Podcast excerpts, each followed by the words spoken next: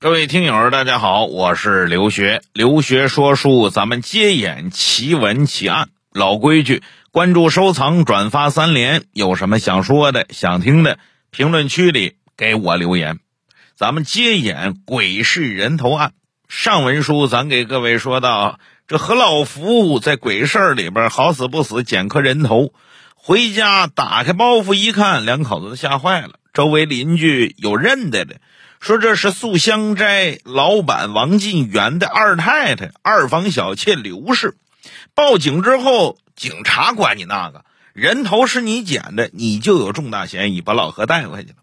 在警察局里就问这老何人头你怎么捡的？老何呢？哎，里里外外怎么来怎么去说明白了。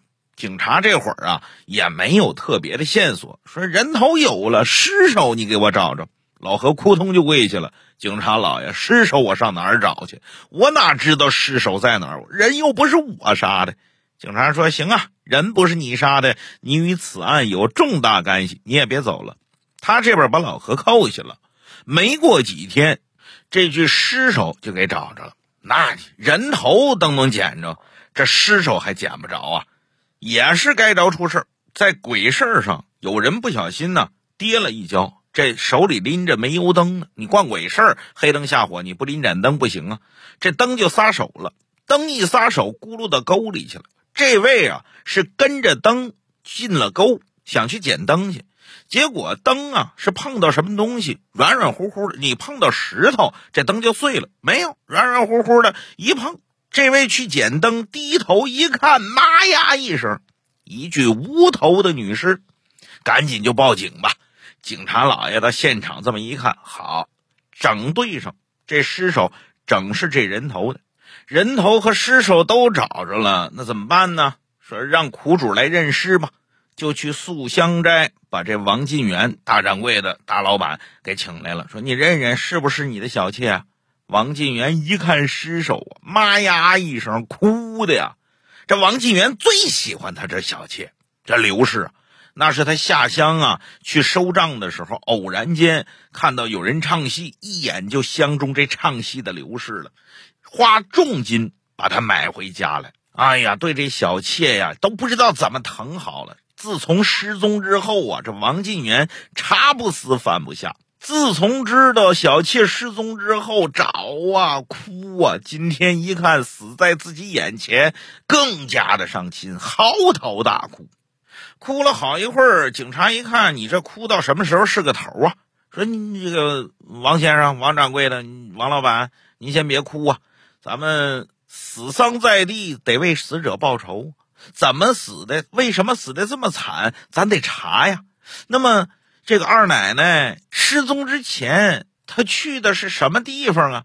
听警察这么一说，王进元止住了悲声。他去哪儿啊？那天他说了。要去吕祖堂进庙烧香，没想到他这一去，我们就阴阳相隔呀！我的宝哎，我的肉哎！王金元又哭开了。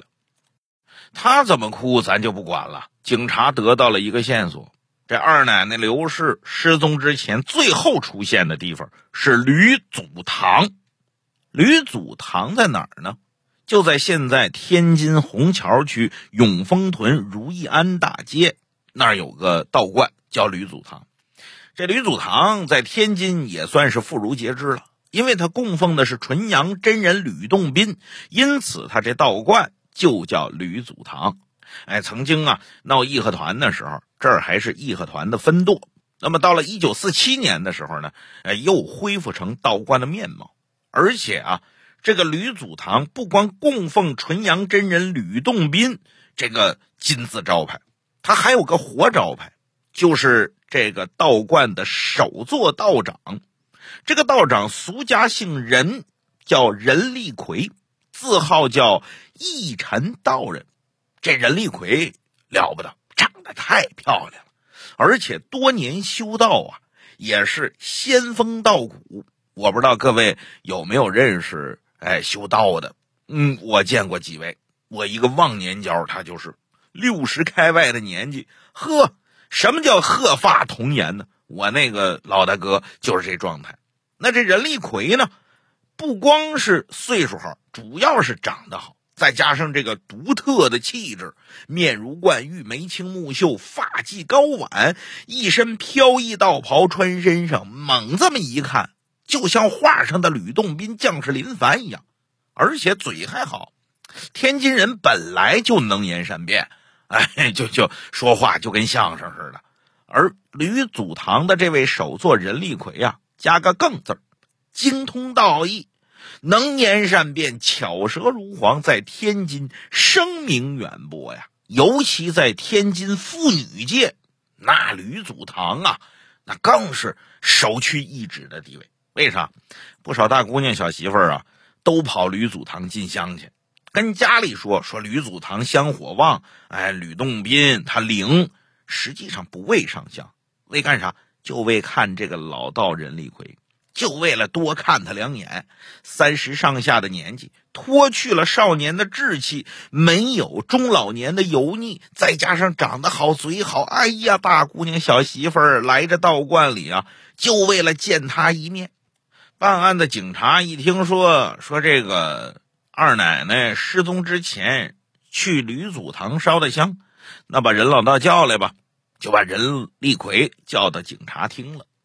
这任立奎在天津呢，也算是有头有脸的人物，哎，达官显贵啊，也结交了不少。嗯，大施主也认识好些，所以呢，小警察就没资格接待了。天津警察厅厅长亲自接待。为啥？这是地面上有头有脸的人物，你你一般小警察，你级别不够，什么事儿他都得讲个对等。那么有的说书先生呢说，这时候天津警察厅厅长叫杨以德，各位这可不对。为啥？因为杨以德呀，一直活到一九四四年，这会儿已经一九四七年了，杨以德都死三年了，他怎么还能当天津警察厅厅长呢？凡事他得讲一个严谨。你看我老刘说书，虽然能耐水平都有限，但是我老刘工科上出身，还是严谨。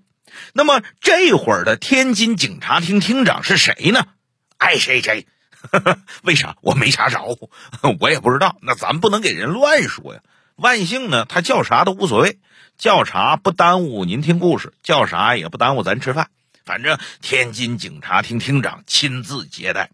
任老道往这警察厅厅长跟前一站，这厅长暗挑大指：罢了啊，这小伙长得是漂亮，难怪这大姑娘小媳妇都愿意看他。你慢说大姑娘小媳妇我都愿意看呢。嗯，长得一派仙风道骨，而且这会儿啊，呃，这警察局啊开着窗户，外边微风一吹。这老道的道袍随风徐徐飘摆，眼瞅着这任立奎就要飞似的。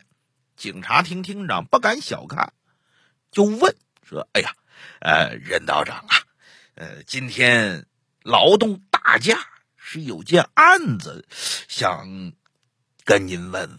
这个王家您知道吧？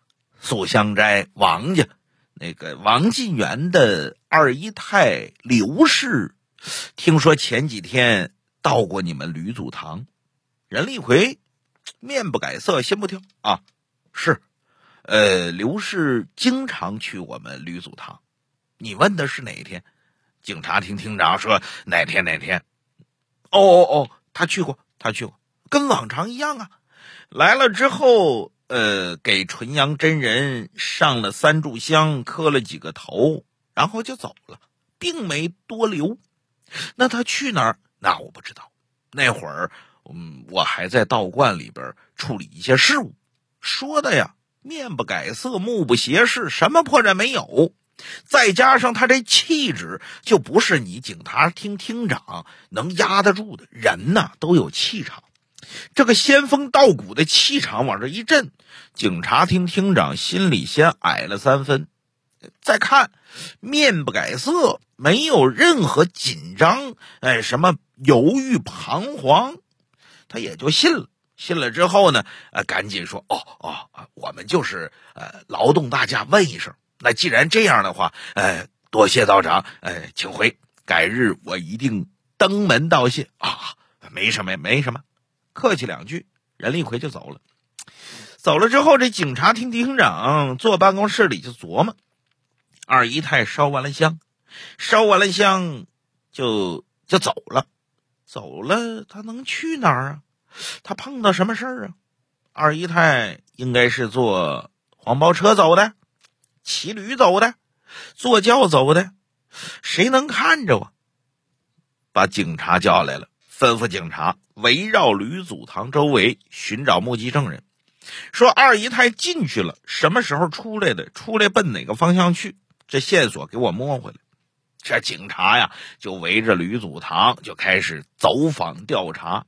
哎，你还真别说，走来走去，走去走来，有一个警察跟这个吕祖堂的道观的一个小道童关系不错。这小道童呢，嘴有点馋，在这个道观里边，白菜豆腐、粗茶淡饭，动不动啊。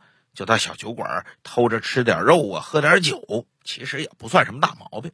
这天，小道童呢正在那儿吃肉喝酒呢，在一张角落的闲桌里边。这警察一看道童在这，过去问问吧。往旁边一坐，问这道童说：“这个刘氏那天从你们道观什么时候走的？”这小道童啊也喝多了两杯，再加上呢前几天因为小事儿。被这个任立奎啊责罚了一顿，小道童就开始啊满嘴跑火车了。走，嘿，哎呀，那二姨太哪回到我们道观是烧了香马上就走啊？多怎不得到我们任道长房里待那么一两个时辰？一听这话，这小警察马上把眼睛立起来啊！待一两个时辰干嘛？能干嘛呀？一个年轻貌美，一个事业有成，长相英俊，他们俩那不就应了那句话吗？哎呀，干柴遇了烈火了，天雷勾了地火了，他们俩就火了。嘿，以为我不知道？白天装的跟人似的，二奶奶一来，他原形毕露，他算个什么道长？他算个什么得道高人？我呸！还有心骂我？他这话也不知道是跟警察说呀，还是自言自语。说者无意，听者有心。这小警察赶紧回局报告去，说不对，这个二姨太刘氏跟这任老道他们俩有事我听小道童说的，而且小道童说的是板上钉钉。警察厅厅长一听，犯了犹豫。既然他们俩有事儿。这任立奎看来当天没说实话呀，是留在了道观，还是说任立奎把这二奶奶给藏起来了，要做长久夫妻呀？那得查，也不管那个了，带着警察来到吕祖堂，进了任立奎的房间，一通搜查，简短截说，把二奶奶戴的簪环首饰就给搜出来了，这是女人用的东西啊。另外。还搜出来一床带血的床单，等这些东西往这个任立奎眼前一摆，任立奎啊就不吱声了，往下一坐，这会儿什么气质、什么气场都没有了，口打嗨声。哎，我就知道，早晚这事儿得漏。我这两天也没做好梦，既然你们都知道了。我就跟各位实话实说吧，是这么这么这么这么这么回事那么怎么回事呢？这个王进元的小妾刘氏跟任立奎还真有奸情。为啥？这个小妾刘氏比王进元呐小了二十多岁，他们俩典型的老夫少妻。一开始王进元从戏班里把他买回来的时候呢，这刘氏啊还挺高兴。为什么高兴呢？你看，脱离苦海了，我嫁入大宅门了。你别管是做妻还是妾，我不用再抛头露脸，不用再风餐露宿，不用再跟着戏班唱野园子了，这挺好。哎呦，过得门来，王进元对他是千好万好，百般的对他好。嗯，这个刘氏呢，也过了好些天舒服日子。可是人的欲望是永远无法满足的。这个新鲜劲儿过了之后，这刘氏就开始琢磨了：我这算哪一道啊？嗯，我二十多岁，你再看这糟老头子，快五十的人了，就那个时候快五十啊，都当爷爷了。哎呀，说他是我爹还有人信，说他是我老公谁信呢？另外，这人一上岁数啊，身体就不行。这身体一不行，有些事儿他就不行。那我跟守活寡有什么区别？就这么着呀，这刘氏就有点心怀不满，但是呢，他又不能表现出来。那会儿说你把这个这这这个情绪表现出来，那你不找死吗？哎，也巧了，有这么一天重阳之日，他去吕祖堂烧香祭拜，一眼就看上这道长任立奎了。呵，这小伙真好，真不错。我要是跟他，我们俩，嘿，那那我得快乐似神仙呐。就这么着。这刘氏从那天开始有意识的就经常来吕祖堂，有意识的就多给钱，有意识的接近这个老道人李逵，动不动道长啊，最近呢，嗯，我右眼皮跳，你给我打一卦呀。道长啊，昨儿晚上我做了个梦，你给我解解梦啊。反正没话找话，没话搭个话呗。仗着自己长得好看、年轻貌美，他就想。勾搭任立奎，这任立奎一开始还真是一心向道，要不然他不会对道家经典那么精通。哎，可是有那么句话，各位别忘了，叫做“男追女隔座山，女追男隔层纱”。你再一心向什么，这有些生物的原始冲动，你是很难抑制的。这刘氏总这么挑逗他。终于有一次，任立奎把持不住了。这一天呢，任立奎正坐那儿念经书呢。这个刘氏呢，烧完了香，转转摸摸，又到了后边，找到任立奎，一推门，任立奎假装没看见，就怕自己把持不住。呵，这刘氏唱着就进屋了。千古流传美好的姻缘，王二姐张廷秀把那千古的佳话传。反正吟词浪曲唱了那么一阵儿，把手往任立奎肩上这么一搭。把嘴往任立奎耳边这么一凑，说那么两句悄悄话，这叫吐气如兰，一股香味飘进鼻子里，一股仙气吹到他耳朵里。这小手再往肩膀上这么一捏，任立奎毕竟不是武松，任立奎毕竟他是个男人，把持不住了。于是，在那一天和刘氏成起苟且之事，这事儿。有一回就有第二回，开弓没有回头箭，这层窗户纸一捅破，任立奎索性也就放飞自我了，一而再，再而三，嗯，甚至有时候盼着刘氏啊，经常来上上香，一天来上个三回五回的才好呢。有句话说得好啊，酒是穿肠毒药，色是刮骨的尖刀，这话一点错没有。有这么一天，刘氏来找任立奎。俩人一番云雨之后，刘氏就跟任立奎说了：“哎呀，我们家那个老王啊，哎，岁数太大了，年老体衰，他也不解风情。咱们俩总这么明铺暗盖的，哪天是一道啊？要不这么着吧，我呀找个机会，把那老家伙攒的那点家底儿、那点存性卷个包。”全都带走，你呢？把道袍一脱，把发髻一放，咱俩远走高飞，做个长久的夫妻，岂不是好事啊？各位，这叫啥？人心不足蛇吞象啊！一开始你是戏班的一个戏子，那属于下九流。这王晋元把你买回来，让你锦衣玉食，对你千般好万般好，这还不知足。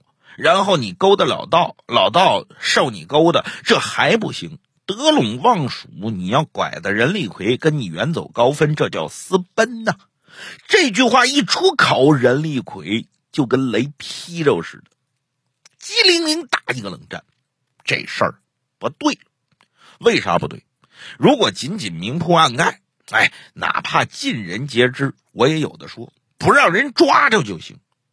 可是你让我跟你私奔、四海的漂泊，那我可舍不得啊！你好不好？长得漂亮，确实挺好。这些日子任立奎也挺快活，可是跟他现在的身份地位相比起来，你那个漂亮就不够瞧的了。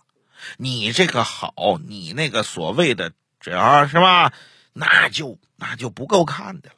说白了，任立奎也舍不得他现在的这副身家。换句话说，任立奎跟你没有感情，纯是肉体关系。他们俩就是赤裸裸的男女关系。所以任立奎一口回绝，那不行，绝对不行。任立奎这么一回绝，刘氏受伤了。原本以为你是喜欢我，结果你是玩弄我。小腰那么一掐，小眼那么一瞪，小嘴那么一撅，好啊，姓任的，看不出来你人面兽心，你就是为了玩弄我，哈哈！我告诉你，今天你从了我，还则罢了，咱俩远走高飞，过的是神仙日子。你要不从我，我要把你干的那些丑事我公之于众，我看你在天津还怎么待，我让你在天津没有立足之地。任立奎心说：“我的个老天爷，这干嘛呀？逮着蛤蟆攥出团粉来呀？逮着黄豆攥出豆油来呀？也是一时无名火起，伸手到桌子上这么一抄。他想啊，抄浮尘，哎，拿浮尘往他身上甩甩，吓唬吓唬他。没想到抄起来是蜡烛的烛台。各位，过去的烛台有铜的，有锡的，有铁的，不管什么的，它上面有个大尖儿。”拿这烛台，呜一下子，这一打，迎头一击，那大尖烛台直接穿透刘氏的头盖骨，扎了个万朵桃花开。刘氏啊，真够意思，哼都没哼，嚷都没嚷，这死尸是栽倒在地。任立奎一下子就清醒了啊！我杀人了，他后悔了，我我这图什么虚的？我咋这么冲动呢？以后啊，我得吸取教训。你看他还想以后呢，眼前这刘氏尸体怎么办呢？怕事情败露，到厨房拿把菜刀把刘氏人头割下，拿油布包好，又找了块包袱皮儿在外边给系住，准备啊找机会把人头扔得远远的。他先把人头锁到柜子里，这尸首呢，他先拖出去，哎，找个没人的地方，见着有沟他就给扔了。无头的女尸心说：“你官府查着了，你能奈我何？”回过头来，到了自家的道观，他想啊，找个机会再把人头处理了。这事儿黑不提白不提，天不知地不知，只有我知，永远犯不了案。他可没想到，第二天晚上道观遭贼，这贼呀也挺会偷。哎，有这个刘氏的这些钗环首饰，他不偷。他砖头大个的，一看，呵，锁的这么严实，里边这么大个包袱，肯定是宝贝，夹着就跑了。他本来想到了鬼事儿啊，直接就出手了，没想到到鬼事儿，打开包袱一看，小偷吓得直尿裤子，就把这包袱草草的系上，就给扔到墙角了。哎，就这么的被何老福给捡去了。这就是以往的经过。今天任立奎把过去的这些事儿，汤汤汤汤汤汤全都说完了。警察厅厅长也是口打嗨声：“哎，图什么许呀，任大爷！本来你是得道的高人，哎，就死在这个色字上了。具体怎么判，听法院的吧。现在你跟我回去，这么的把任立奎带回警察局给押起来了。王进元能饶了任立奎吗？我那么喜欢的小妾。”你不光给杀了，杀之前你给我头上涂了一片绿绿的草原，上下打点。天津法院判任立奎死刑，一枪把任老道给崩了。哎，网上有人说郭德纲都不敢说这个故事特别恐怖，不是？郭德纲说过，这这段单口相声叫枪毙任老道。当然，郭德纲说的呢是很曲折离奇，实际上事儿呢非常简单。但是你说恐怖呢？真正恐怖的是什么？真正恐怖的是人的无尽欲望。当人被自己的欲望左右的时候，哈哈，那您离倒霉就不远了。当您的欲望无尽膨胀的时候，务必给自己提个醒啊！我这样做，自己能不能承受得了？我这样做该不该？要不怎么老祖宗说五日三省吾身？醒的是什么？每个人都有不同的答案。但是我想有一个每天都要自省：我是不是被欲望所支配了？人要是彻底沦为欲望的奴隶，那也就不能称其为人了。各位，这就是民国八大奇案之一的鬼市人头案。听完了之后，您还想说啥？评论区给我留言。下回咱接演民国奇案。老规矩，关注、收藏、转发三连，只要转发给到位，键盘鼠标全干碎。只要三连来的猛，老刘啥坑都能整。咱们下回接演。